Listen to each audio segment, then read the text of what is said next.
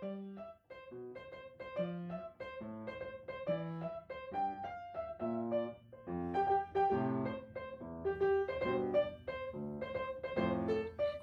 大家好，我是小茶。Hello，大家好，我是 Frank。欢迎来到我们新一期的茶蛋说。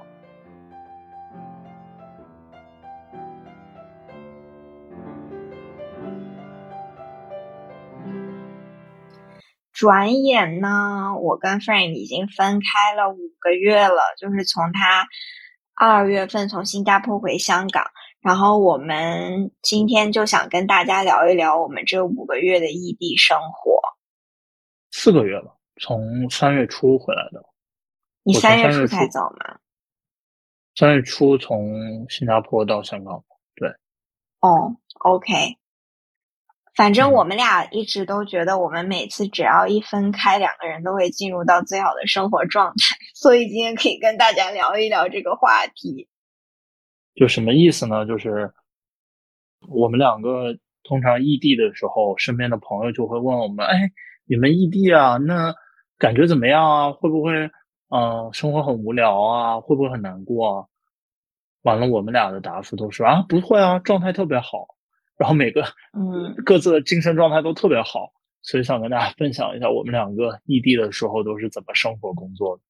嗯，这也不是我们第一次异地啦。不过我就给我们这今天这个聊天起了个标题，叫“异地相爱又相卷的生活”。不然，我们先很快的说一下目前每天的，就是每一天生活的这个样子。我可以先讲，我现在就是从 Frank 走之后，过了一段时间呢，我就被我一个练阿阿斯汤嘎，就是阿斯汤加的这个瑜伽的一个朋友，就大家都叫阿汤这种派系的一个朋友所激励，因为他坚持了一年嘛，然后他整个生活状态什么变化特别大，我就当时被他打了鸡血，我就开始想要早起，所以我也坚持了。到目前来说，我差不多坚持了一个多月，啊、在那个之前我也开始上私教，所以目前我的生活每天就是早上。嗯，六点五点四十五到七点之间起床，就有的时候会起不来，大概就六点多才起来，有时候早就五点多。然后起来以后，我就会先去上瑜伽课，上完瑜伽课大概也就八点或者最晚最晚九点之前，然后我就去公司洗澡。啊、洗完澡吃早餐，然后开始一天的工作。然后因为我为了要运动，就每天都想去公司，因为我的那个 studio 离公司比较近，所以我就一日三餐基本上都在公司吃。晚餐我会用中午的那个沙拉的那些打包，有时候晚上有一些 social 的局，那我就啊会出去吃，但正常情况下一日三餐都在公司。然后我周四的时候会去上一个 swing 的课，啊，那个是一个摇摆舞，我之前在上海也上过，然后就啥也没学成，但觉得这个还挺好的，所以我现在就疫情慢慢恢复了，所以就去报了这个课。然后我周末就会去上我的甜品课，还挺累的，就早上八点就要起床，因为特别远，然后又觉得打车又很浪费，就要坐公交车，就要一个多小时在机场那边。所以就一整天基本上都要去上课，然后晚上有时有时候就会约一下朋友啊，这样子，基本上每个星期就是这样过。那唯一不足的就是我在副业上花的时间有一点少，大家可能也看到我的微博最近更新的比较少，但基本上这就是我一天的生活，就每天都差不多。我怎么不知道你开始上 swing 了？你舞伴是谁啊？你没跟我跟你说了，我跟你讲了，我要去上 swing，就每周四，但你的舞伴是谁？你没你没跟我讲哦。就是很 random 的大课啊。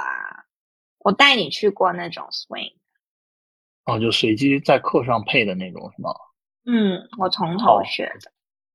好好学啊。好，到你。呃，我可能没有那么规律吧，就是我每天都在挣扎早起。就以前我是一个起的特别早的人，那最近我觉得年纪越大，好像是需要的睡眠反而越长。那你佩服我吗？佩服的，你就反正小茶跟我在一起的时候，从来没有在八点钟之前起起过床，几乎是不可能的。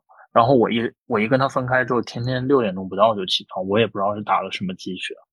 但是我说一下我的情况吧，就是 我我尽可能的早起，我基本上会在七点到七点半左右起，呃，然后起来之后我会大概工作一个小时左右的时间。那我最近在研究一些新的行业，就是在我自己工作以外的新的行业，所以我大概会这一个小时会写东西或者看东西，然后到八点半左右就开始呃收拾一下，收拾可以很快啊，可能十几分钟收拾完，然后出门到公司。呃，这里面要穿插一个生活方式分享，就是我现在在间歇性的去尝试幺六八的间歇性断食，就是也不是每天都幺六八，但是我尽可能的去做到幺六八。所谓幺六八，就是一天只有在八个小时之内吃东西，然后剩下十六个小时是不吃东西的。所以我尽量的会把这个早餐吃的比较晚，就大概在十点钟左右吃早餐，午餐不影响，然后晚餐尽量吃的早一点，就尽量在六点到七点之前，不是百分之百做到幺六八，可能就。呃，十五九，但是但是尽量的就是把那个不吃饭的时间拉长，这样可以减肥。我亲测效果还不错，但是大家可以根据自己的身体情况去感受一下，因为有的人其实如果你的身体本身不是特别好的话，就就不是特别适合这种方式。好，然后这个我就吃早餐，十点钟左右吃早餐，然后工作到下午六点钟左右，差不多就哎下班。然后晚上回家的话，就会赖一会儿，吃个饭啊，然后看看电视剧什么的。你还有时间看电视剧？就是总是给自己一个借口，说啊，我都累了一天了，还不能放松一下吗？还不能当一会儿这个就是 loser 嘛，就躺在那儿喝可乐跟人看电视剧嘛。所以一般就会先赖。这个很好笑，就是我想跟大家讲 e d 每天晚上都十点多、十一点要睡觉的时候，他就开始焦虑。他就会说：“我对自己真的很失望，我今天又没有写该写的报告，怎么办？我早上又起不来。原来你就是因为你下班在看电视剧啊？不是你这样，你这样戳穿我，不利于我们做这个播客。大家就觉得你们 Frank 都这样子，Frank 讲的话不可信了。你不可以这样戳穿我的。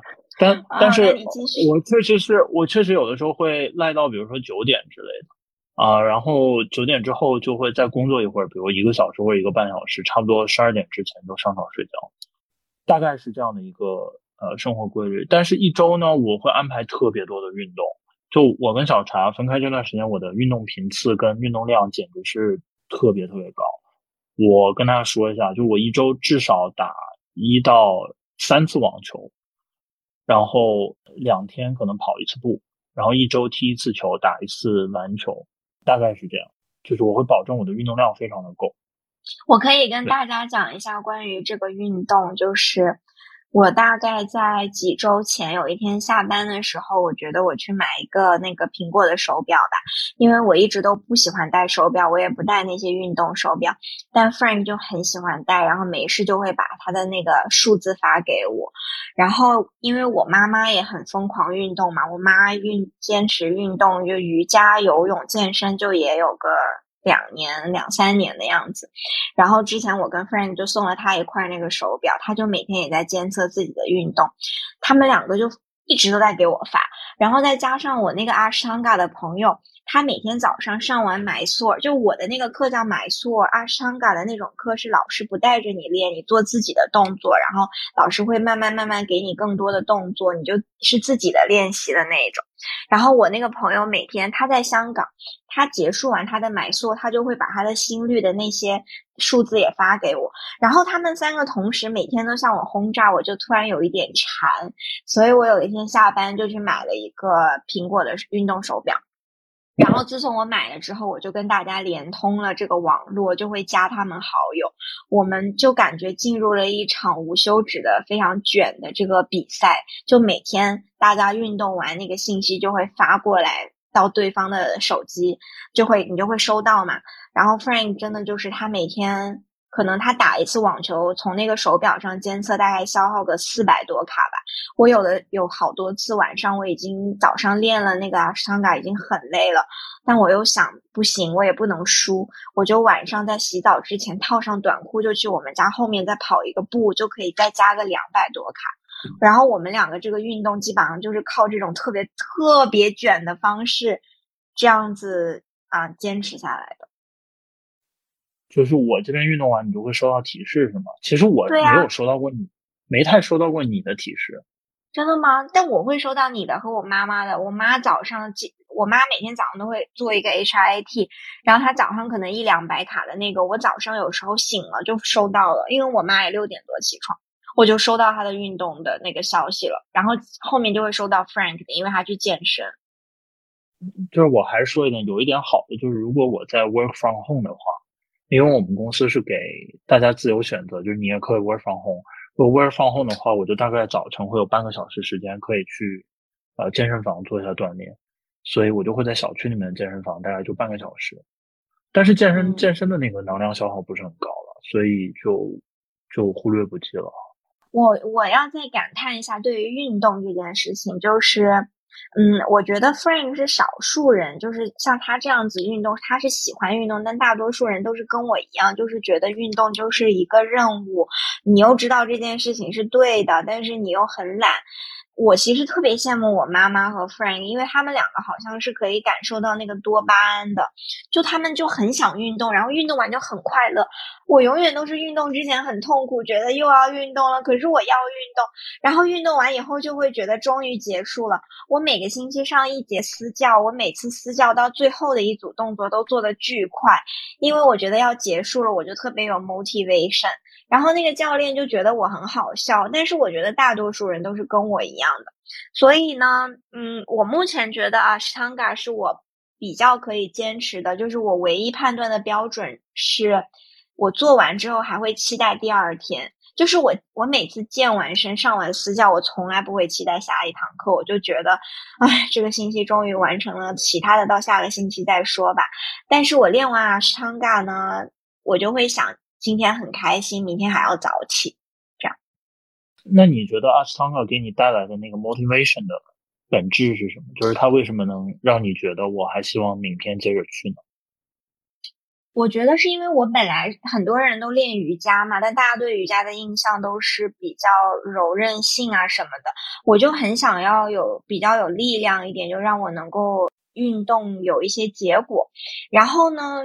我觉得啊，是 Tanga 是他在哪里都可以练，而且你就会很 proud of，就很骄傲，很骄傲。你觉得我能养成习惯，每天都去练。但是这件事情如果换成健身，真的是不可能的。我我身边没有女生可以自己去健身，就基本上没有可以自己去健身房撸铁，你就觉得很无聊。而且而且撸铁这件事情，就是我到现在还在挣扎。就我跟我的老师也这样讲，我就觉得。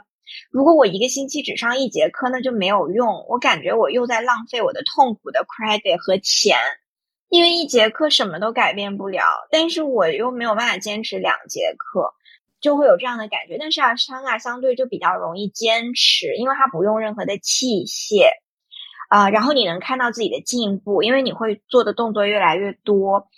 我以前也做过，大家都很知道普拉提很流行嘛。我后来放弃了普拉提，我觉得普拉提也是一个很难坚持的，因为你必须去教室，必须有那个器械，然后又要有老师。当他的要求变多的时候，你就很容易放弃。所以目前我觉得阿斯汤嘎是我喜欢的。我觉得有一点，那个撸铁这件事情你不喜欢，主要是审，我觉得本质是个审美的问题。我个人感觉啊，很多人喜欢去撸铁，其实。是一个审美的取向，就是希望变成健美的那个样子，所以会去撸铁。然后每一次撸铁，你的肌肉都会充血嘛，然后在短期你就会有一个正向反馈，就会有一个自恋的感觉。反正我不知道别人是不是，我是有这种感觉。我说实话，都是一个自恋的表现。我觉得这个跟运动品牌有关啊，就是运动品牌在营销的时候会给你塑造出一副，你穿了这个装备，你运动起来就跟那个明星一样。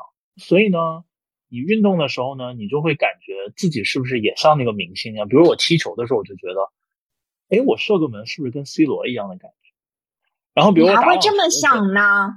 会呀，就是这种这种虚荣跟自恋的情绪，才是驱动自己不断想要把那个技术打磨的比较好的一个特别重要的一个动力。比如说，我今天去打网球嘛，我就给自己拍视频，拍那个发球的视频。然后回来，我在路上我就对比那个费德勒的发球视频，然后你就会觉得自己动作可难看了。但是你发的时候心里面就觉得，哇塞，我力量好大呀，感觉自己挺帅的，肯定像个球星一样。然后你一看那个视频就崩溃了，你就知道哦，原来差距差那么远。然后再会比说哪个动作哪个细节不一样，就跟我以前去滑雪一样，我每次滑雪就感觉在山上。往下滑，嗖嗖的感觉自己可快了，然后又感觉自己会什么压弯儿，然后会会走 S 型，特别酷。结果一看那个视频，别人看那个视频就很丑，就很笨的那个样子，在那一拧一拧的，然后就知道自己差距很大，然后嗯，就会不断的想要去精进嘛。那你要说这个动力，我还想到一个我恋爱伤感的动力，是因为我其实一直都有一个人生的梦想，是可以早睡早起，然后。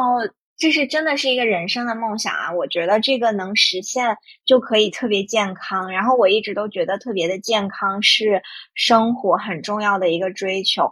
我特别特别想实现十点钟睡觉，早上起床。嗯，然后我从恋爱上啊，Frank 也说我从来不早起，但我最近真的都坚持会早起。我早起的感觉特别好，就是因为我五点多起来的时候，新加坡天还是黑的，就月亮还在天上。然后呢，你就到那个地方，它是有一点晨曦。然后你早上看到的天的颜色就是五彩斑斓，有时候是紫色，有时候是粉色。然后我就会在路上听个书。那我最近就我也会用那个樊登听书。我以前可鄙视这种听书了，因为我就觉得这就是特别讨巧的方法，然后就知道这个书是什么样的，也不认真看啊什么的。但我现在觉得路上听一下还蛮好的。你你之后想再去精读，你可以再去读嘛。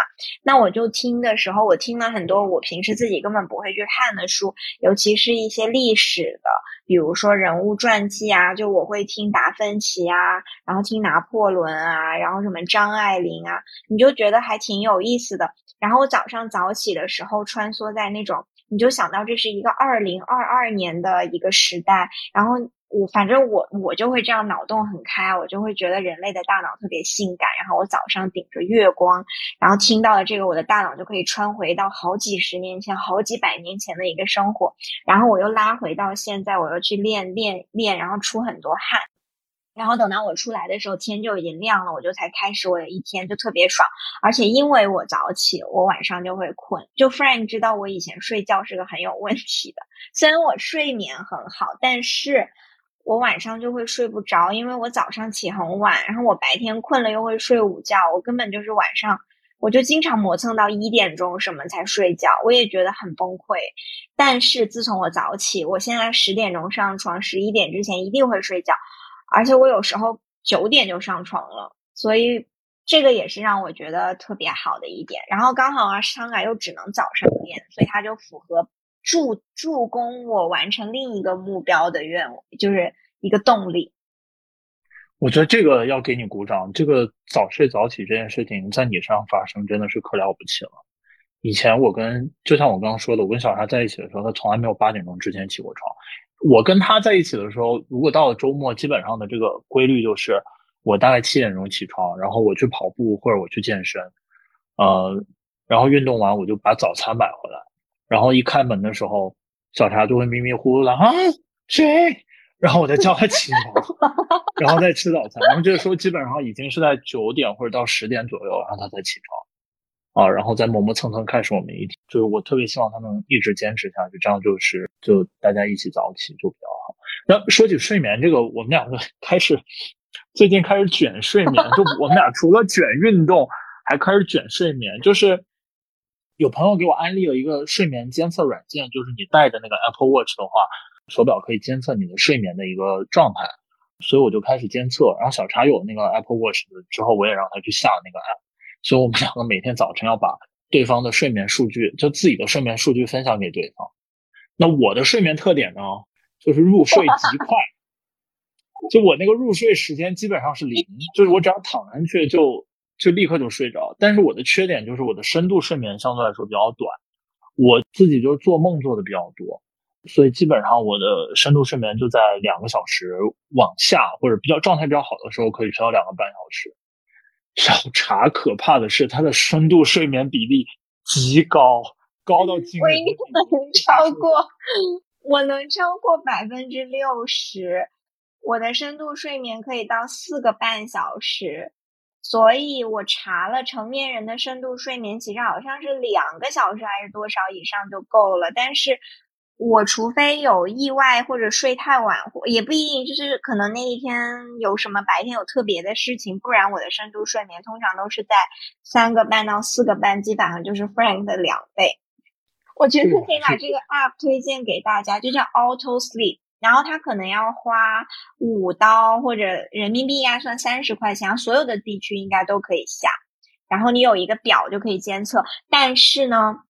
我也去查了，就它不一定准，因为深度睡眠就正常。你在医院测，你要在脑子上贴很多那些东西，然后测很多血液、呼吸、脉搏，不啦不啦不啦。那它这个明显就只是测了一个脉搏什么的嘛。但我是觉得你可以观察它的变化就好了，就是你可以不要那么相对那个相信那个绝对值，然后你看那个变化就可以。我觉得整体来说，早睡深度睡眠会更多。不过我发现，我如果嗯运动，运动真的会增加深度睡眠。强烈案例给大家，你累的时候就容易深度睡眠。就是我每天早上练上啊都很累很累，然后我就发现我不练的时候深度睡眠是比练的时候要少的。而且在我运动非常累的时候，我早上五点钟醒来，假设上了一个洗手间，然后我再继续看，我再睡一个小时，那一个小时里面都还能再有半个小时的深度睡眠，所以。这也是运动的好处吧，然后深度睡眠就对人是深层修护嘛，修复什么皮肤啊、头发呀什么应该都会更好。对，这个我同意。嗯，我有几次超过两个半小时的深度睡眠，都是因为我晚上可能去游泳了，然后就特别累，一累的话就睡得其实挺熟的。嗯，大概是这样。好，那我们刚刚讲了半天的这个。玩的事情，就运动是玩的事情，跟睡觉的事情，我们讲一下工作吧。其实我们两个最近这半年，就是呃分开的这段时间，各自的工作安排，我觉得安排的也算比较充实跟不错，对吧？是的。要不我先讲一下我现在的工作怎么安排，因因为我猜大家可能会有问题。刚刚听了我们前面的分享，可能说你们两个好像看起来特别不忙的样子，然后有很多时间去还是很忙的。还是很忙的，我们还要做副业呢。怎么样也算是两份工作。Frank 有三份，好，你讲吧。对，我觉得我这几个月对自己还是整体而言还是比较满意的，就是呃工作的时间安排的比较满。那我现在需要做的事情基本上算三份任务，一份是自己的工作，另外一份是跟小茶的副业，然后第三份是我自己感兴趣的一个行业，然后跟啊一些朋友在做一些研究。那我这半年。这半年主要做的一个改变呢，就是跟老板去协调好我到底要做什么事情。那这个具体怎么去跟老板协调这个东西呢？呃，我们在情商课有讲啊，就完全用的是那个情商课里面的方法。所以我基本上让就是正式的工作不会占据太多自己呃工作以外的时间，就是不需要花太多时间去加班。但是上班时间是非常的满。然后另外一个我给自己安排一个原则，就是尽量用最少的时间完成最高效的完成工作。就以前上班的时候，老是会看手机，然后聊，就是一边聊天一边。怪不得你现在不回我微信了哈。对，因为我发现把手机扔到一边，你不要看手机的话，就是其实效率是蛮高的。那有些微信其实你是要回的很快，但有些微信其实你不需要立刻回。呃，然后还有一点就是我工作的时候会看看表，就比如说我做做个数据分析，然后我会给大家记个大概给自己限一个时间，比如说我半个小时就做这个数据分析，然后我会。看表的频次越来越高，就当你看表的频次越来越高的话，你对时间的那个感受会越来越强，你会觉得那个时间的效率会越来越高。就如果你很长时间不看表，你就会啊晃晃悠悠，然后就发现哦一下一个小时过去了，一下一个小时过去。但是你看表就是不停的提醒自己还有多少时间，还有多少时间。我觉得这个效率会高一些。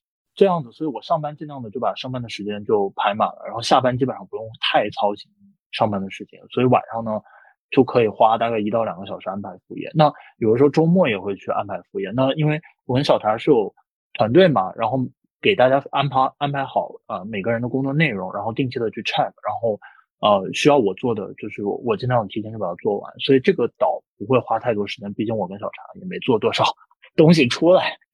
然后这个工作做完之后，我就。因为第三个工作就是我想研究的那个行业，我基本上每天都花一到两个小时，会稍微去看一看。就刚开始对那个行业的了解特别浅，所以要花更多的时间。那个那段时间大概一到两周，集中的去了解一段时间。后面就有一些基本概念之后，就会花的时间少一点，大概一天一到两个小时的时间去去看跟学习就可以了。那所以整体而言，我的这个安排是这样。但我想说的，我在工作方法上，除了我刚刚说的那个管理好老板的期待啦，然后定好工作量，然后提高工作效率，啊，还有一点就是我我跟小茶学的，就是我的工作方式上有一点变化，就是我在工作的时候，以前我是一个很矫情的人，就矫情在于我觉得这个工作环境我要安排好，比如说我倒杯茶。然后我要把电脑怎么样？烦了，就总觉得我影响他。然后那个呃，比如说我要把工作计划好，然后我再开始。啊，我要先从大到小，比如说我先安排好今天到一二三四五六七八，然后再开始去做。但是我后来发现，其实如果你是想要去做单项工作的情况下，你这么安排的话，其实效率会非常低，就是你的那个 focus 就会慢慢的打散掉。所以我每天早上起来那一个小时，我就。我就会不想我今天要做什么，我只想做我那一个小时想要做的，然后我打开电脑就直接开始做那个我要做的那件事情，然后什么都不管。小茶就是这样的，我我去新加坡的时候观察了一段时间，就是他一醒来，就是那个牙都没刷，是脸都没洗，就坐下来开电脑直接开始干。然后我当时我就很诧异，我说你这个脑子清楚吗？然后你知道你今天要干嘛吗？就他也不管三七二十一，打开电脑，比如说他今天要写这个文档。他打开电脑，直接噼里啪啦就开始写。哦，我发现这方法其实挺好的。那尤其是对于每天的第一份工作，你这样很快就会取得一定的进展。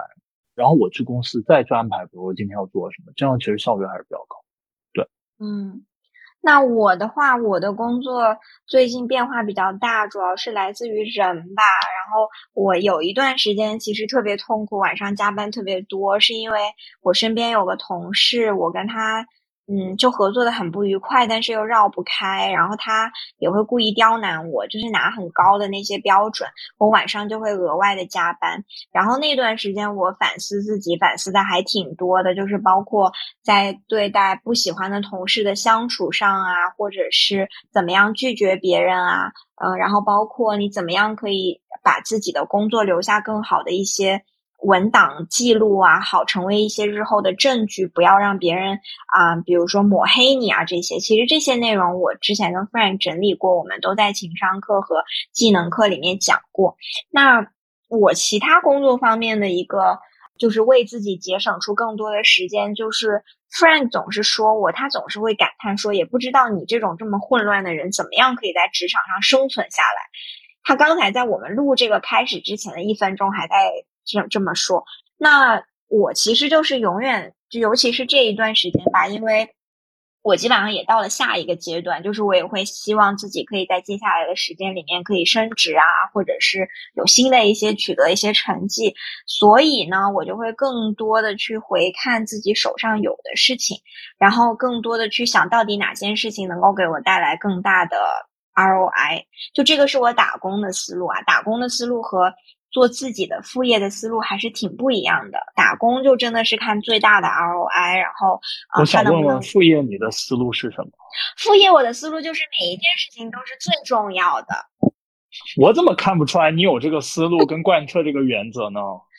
可是是这样的呀。那你说，如果我把打工的思路放在副业上，很多小朋友给我发的私信，我根本都不会回的。因为他不会给我带来任何的钱，他甚至都不会再推荐更多的朋友来关注我，他只是想要寻求一个免费的帮助。我为什么要回复？如果是在工作中，这种我不会理的，但是自己的副业就不一样，我就都会理。然后小朋友就会小茶你好好，谢谢你，然后给我发很多表情，然后我也觉得他们很可爱，所以我觉得这个就很不一样。行吧，算了，咱们俩的事情私下解决，你接着说。哦。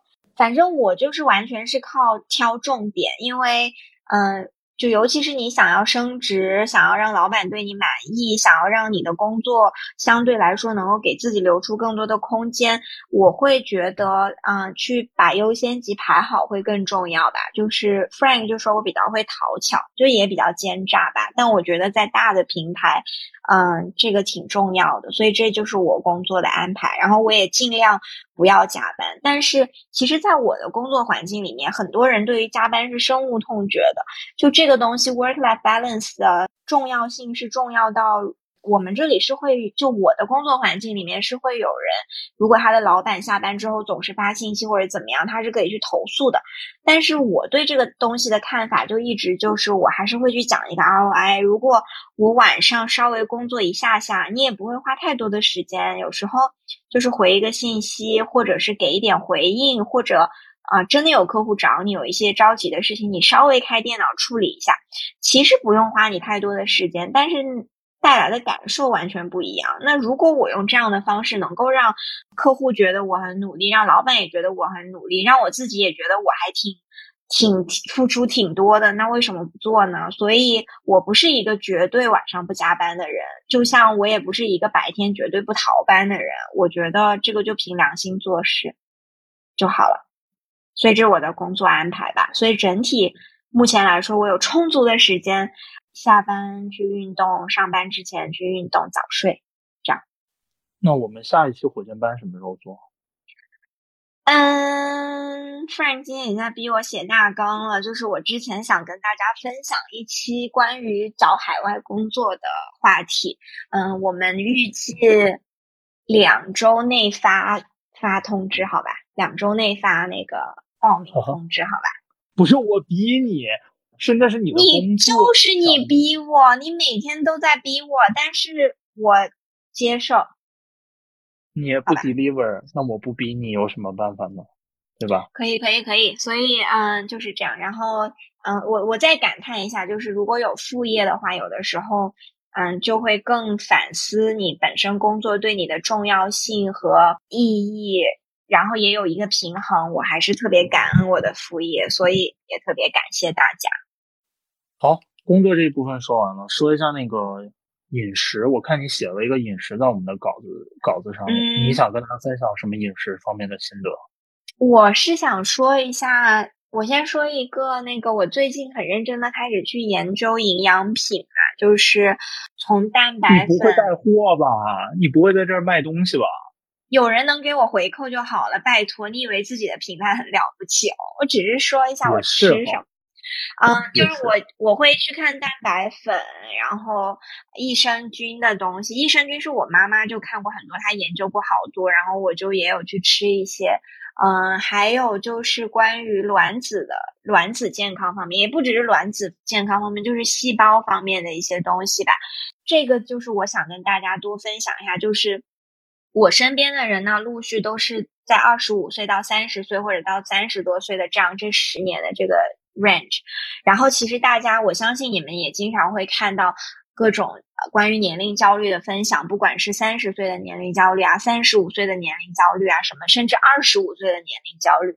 那我的观点一直都是，我觉得我唯一的焦虑其实只是在于生育方面，其他年龄对我来说，我不是特别在意。那生育这件事情对于女生来说，其实是一刀切的事情，因为我们的卵子一辈子的数量是有限的嘛，就跟男生不一样，他们可以不断的在生产。那我们这个东西就是，比如说科学的这些杂志或者是一些数据会说，好像是二十几岁到二十八岁是最，还是二十九岁是最佳生育年龄。嗯，我这个观点跟很多人都呃解释过，我也跟我的妇科医生这些去验证过，就是其实。年龄一定就只是一个数字，这是一定的。但是它相对来说是，你不能说年龄只是一个数字，所以四十岁可以跟二十岁一样，四十岁永远都不能跟二十岁一样。但是如果你足够的健康的饮食、睡眠、运动，心情很好，从科学上面来讲，你完全可以做到你的三十三岁甚至三十五岁，你的机能可以跟二十七八岁一样。就这个是很科学可以实现的。所以从饮食上来说。我的建议是，大家其实可以稍微花一点。我跟 Frank 也有去联系一些营养师，但我们俩还没有去真的实践啊。就是营养师，大家其实可以花一点钱去投资，因为你不需要一直一直一直去消费嘛。但是。它可以让你去做一些检查，然后你根据你的这个检查去注意自己的饮食。我觉得饮食比起运动还是饮食更重要，这个肯定很多人都知道。就是你再怎么运动，你饮食不好好吃都是没有用的。但是你可以不运动，可是吃的非常健康。所以，嗯，我也可以跟大家很简单分享一下，就我跟 Friend 之前咨询的一个营养师，你记不记得他让我们去做检查，但我们俩还没去。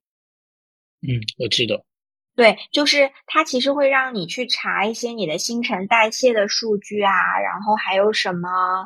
什么激素的数据啊？那这些和你日常的那个饮食，我觉得让这种专业的人稍微给你一些意见和建议，然后你稍微注意一点，会对你的嗯身身体状况有一个很大的改变吧。所以我也觉得我自己比较重视这个东西。以前我小的时候，我妈让我吃那些维生素的东西，我永远都没有办法按时吃，但是我现在开始非常的按时，所以这个我也想。推荐给大家，就是关于吃东西这个，可以，它是值得花更多的关注度的吧。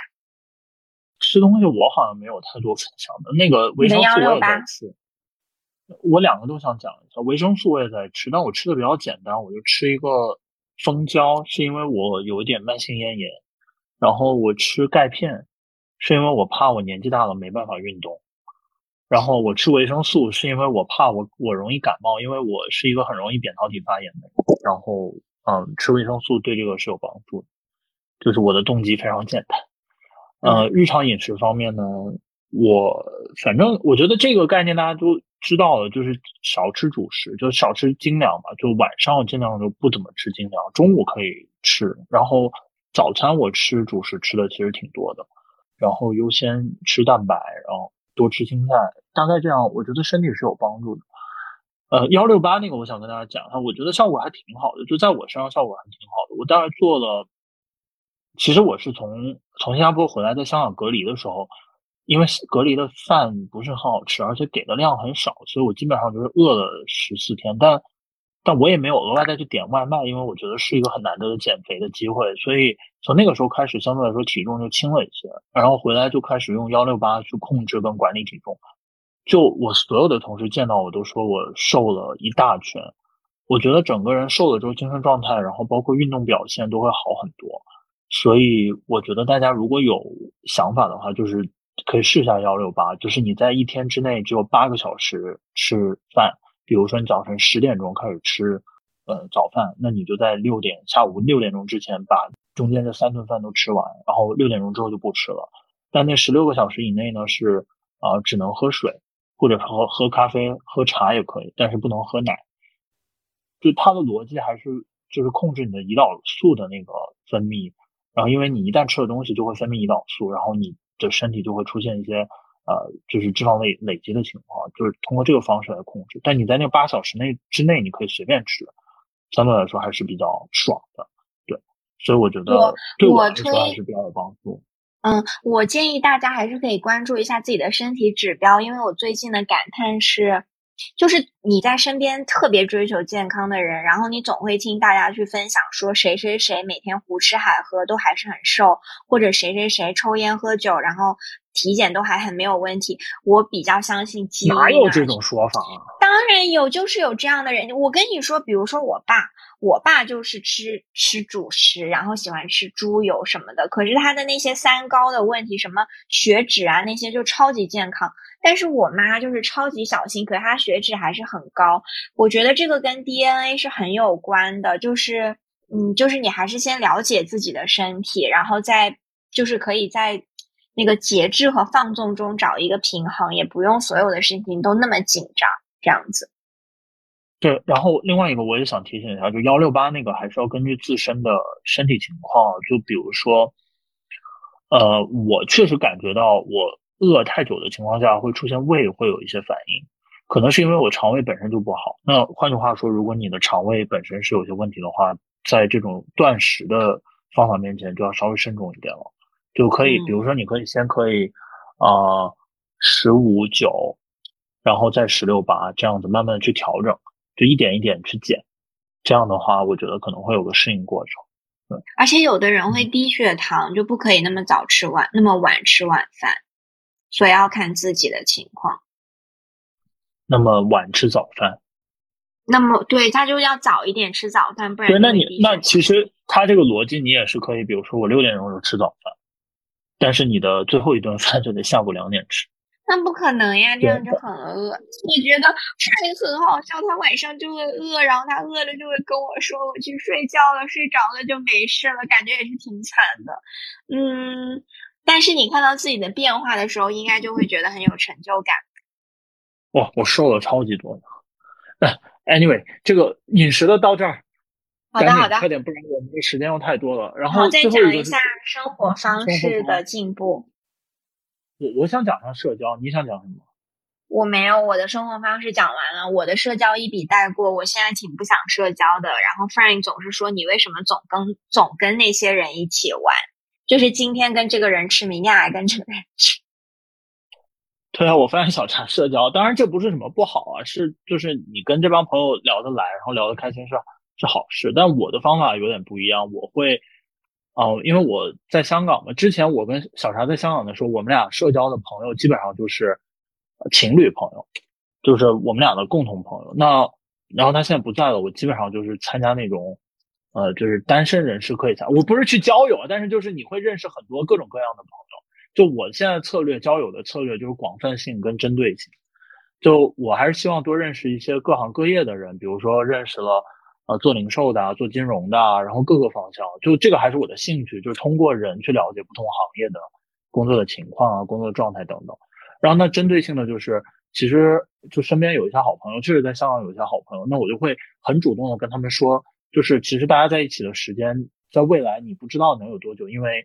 其实大家的工作都是出都是有很多机机会会发生一些变化的，所以要抓紧一些时间能够相处，然后多留一些回忆，所以就刻意的会引导他们一起去增加一些呃社交的，就是大家一起出来聚啊之类的，就是我认为特别好的值得我花时间的朋友，就会针对性的去跟他们一起出去玩。对我觉得基本上现在我的做法是这样。嗯啊，那跟社交相关的，我有一个喝酒的频率就是。我之前是会自己买酒的，然后因为之前工作不开心，晚上加班就想喝酒。我现在就只有在社交的时候会喝酒，就如果跟大家一起出去会点一杯酒这样子，也不会喝很多。然后我家里现在已经完全没有酒了。By the way，你之前买的那个 whisky 我已经喝完了。你怎么喝那么多酒啊？我很早之前就喝完了，我已经不买酒了。现在我根本都不喝酒了。那酒可贵了，我觉得你有点浪费。你怎么能听到你老婆喝酒说那个酒贵？Instead of 说这个可能对你身体不好。感觉你不会，你不是很会品那个酒，你就觉得当饮料一样。我当时喝你那个威士忌，只是因为家里面没酒了，我又想喝一口酒。你看，你看，你说是不是浪费？就跟我跟我老板说，哎，那天跟朋友吃饭。喝了喝了一下茅台，我老板就说：“哎，你这个人不会品茅台，你浪费酒。”哦，不过说到喝酒，最后再说一下，就是我前两天我去打疫苗，我打了第四针疫苗，是因为我其实想过两个月再出去玩一下，然后觉得那提前打了，这样就我到现在其实还没有得过 COVID 啊，就其实我身边已经很多人得了，但我还没有，我就去打了一针，然后打了针以后呢，好巧不巧，我我上个星期手有一点发炎，我也去看了医生，就也不知道为什么就有一点发炎，他就给我开了点消炎药。然后我也吃了。那周五晚上我跟女女孩子们出去玩的时候，可能就喝了点酒，然后就有问题。我回来的路上特别恶心，回家的时候在最后一秒钟已经要到家开车门了，然后吐在了别人司机的车上。这这个也是我第一次人生第一次吧，然后还赔了挺多钱的。但是那个司机人就特别特别好。我就觉得还挺感动的，我还跟夫人感叹了半天。我就跟他说：“就你遇到一个好人，被善待了，你就觉得自己要做好人。”好，这就是我最近喝酒的故事。干嘛？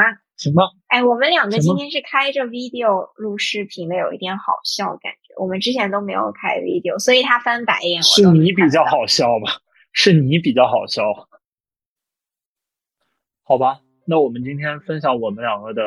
呃，异地的生活就到这里吧，时间也应该不是很久，就跟大家聊个天，然后我们下期再见。好，拜拜。